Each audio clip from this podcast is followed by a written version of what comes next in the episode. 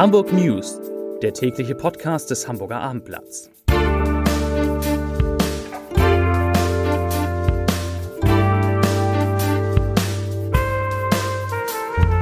Moin, mein Name ist Luisa Eberhardt. Heute geht es um den Prozess gegen den ehemaligen Warburg-Manager Christian Olearius, dem im schlimmsten Fall zehn Jahre Haft drohen. Weitere Themen? Hamburgs Banken reduzieren die Zahl ihrer Geldautomaten, ein Feuerlöscher sorgt für einen Großeinsatz der Feuerwehr und das Glas Rotwein am Abend ist doch nicht so gesund. Dazu gleich mehr. Zunächst aber wie immer die Top 3 auf abendblatt.de. Auf Platz 3. Gewitter und Hagel in Hamburg und im Norden erwartet. Auf Platz 2 Holstenareal. Bau von 1300 Wohnungen rückt in weite Ferne. Auf Platz 1 Kurioser Streit. Schwimmunterricht für Grundschüler fällt aus. Das waren die Top 3 auf abendblatt.de. Millionenprozess um illegale Cum-Ex-Geschäfte. Das Verfahren gegen den vormals persönlich haftenden Gesellschafter der Hamburger Warburg Bank, Christian Olearius, vor dem Landgericht Hamburg hat begonnen. Der 81-jährige Hamburger erschien am Montag zum Prozessauftakt im Gericht und bestätigte zunächst seine Personalien. Ihm werden 14 Fälle begangener oder versuchter schwerer Steuerhinterziehung zwischen 2016 und Ende 2019 vorgeworfen. Der entstandene Steuerschaden soll knapp 280 Millionen betragen, so die Ankläger, Ankläger von der Kölner Staatsanwaltschaft. Oliarius weist die Vorwürfe zurück. Die Anklageschrift gegen den Hamburger Bankier ist 371 Seiten stark. Als langjähriger Chef der Hamburger Warburg Bank soll Olearius maßgeblich an derartigen Geschäften beteiligt gewesen sein, so der Anklagevorwurf. Er soll sich, Zitat, detailliert, Zitat Ende, mit Cum-Ex-Strategien befasst und entsprechende Geschäfte auch initiiert und abgesegnet haben. Insbesondere soll er für die Unterzeichnung von Steuererklärungen, die zur Rückerstattung nicht gezahlter Kapitalertragssteuern führten, zuständig gewesen sein.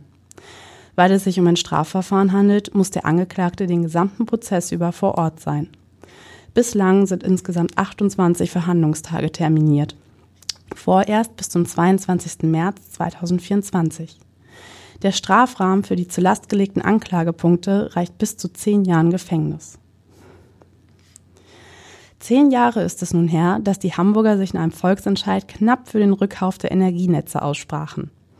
Im Text des Volksentscheids versprach die Initiative Unser Hamburg, unser Netz 2013 eine, Zitat Anfang, sozial gerechte, klimaverträgliche und demokratisch kontrollierte Energieversorgung aus erneuerbaren Energien.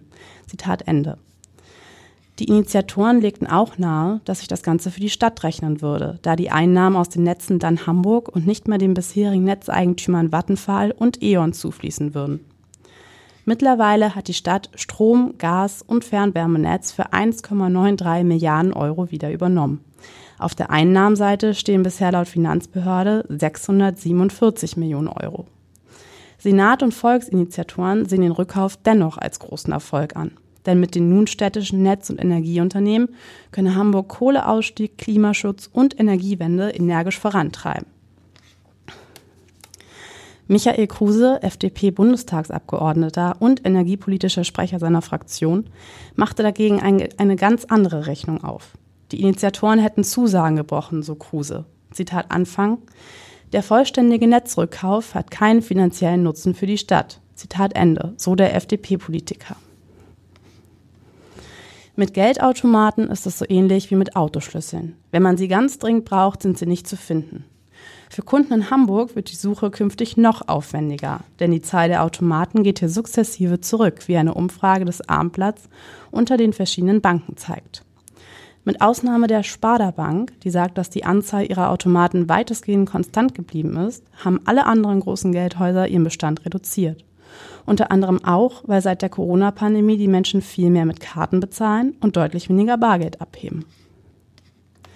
Einen Großeinsatz hatte die Feuerwehr heute Morgen in Wellingsbüttel.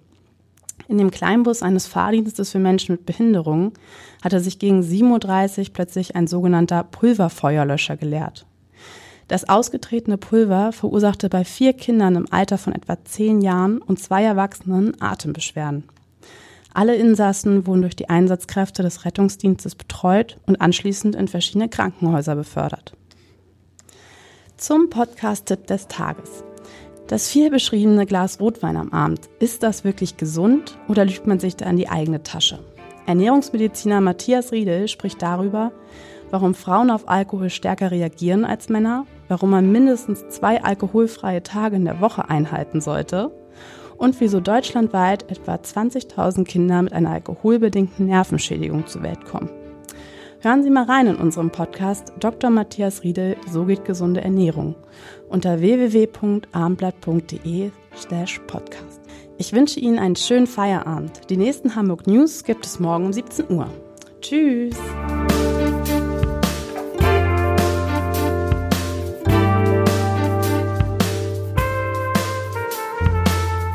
Weitere Podcasts vom Hamburger Abendblatt finden Sie auf abendblatt.de slash podcast. This is your invitation to the intersection of versatility and design. The kind of experience you can only find in a Lexus SUV. A feeling this empowering is invite only. Fortunately, you're invited. Experience the versatility of the complete line of Lexus SUVs and some of the best offers of the year on select models at the Invitation to Lexus sales event, now through April 1st. Experience amazing at your Lexus dealer.